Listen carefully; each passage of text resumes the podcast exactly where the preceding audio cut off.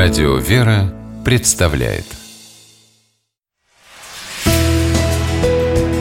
Литературный навигатор Здравствуйте! У микрофона Анна Шапилева. «Кто ищет, как угодить Богу, не будет Богом оставлен», писал одному из своих духовных чад игумен Никон Воробьев, подвижник XX века, монах и священнослужитель. К отцу Никону за советом и поддержкой обращались в письмах самые разные люди – и миряне, и священники, и монашествующие. Батюшка отвечал каждому и признавался, что делает это с большой радостью. Письма игумена Никона Воробьева стали утешением не только для тех, кому были адресованы, но и для многих других людей. Сегодня почти все они опубликованы, а значит, возможность прочесть советы и наставления батюшки есть у каждого из нас. Один из таких сборников называется «Письма о духовной жизни».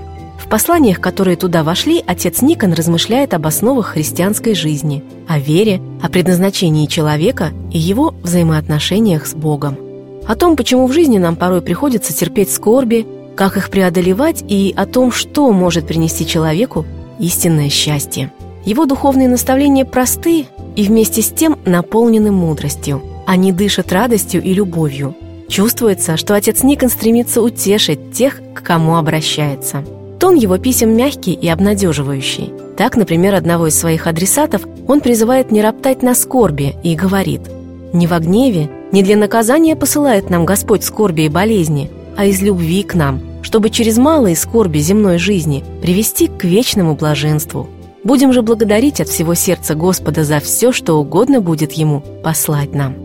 Письма о духовной жизни игумена Никона Воробьева написаны ярким, выразительным языком, хорошо понятным современному человеку. Свои советы и рекомендации батюшка высказывает деликатно, подкрепляя свои слова цитатами из священного писания и святоотеческого наследия. В каждом его письме звучит призыв положиться во всем на Бога. Открывай свое сердце Господу со всеми немощами своими, не теряй надежды на милосердие Божие, и обретешь отраду, и мир, и спасение, пишет отец Никон. И чувствуется, что его письма о духовной жизни адресованы каждому из нас. С вами была программа «Литературный навигатор» и ее ведущая Анна Шепелева. Держитесь правильного литературного курса.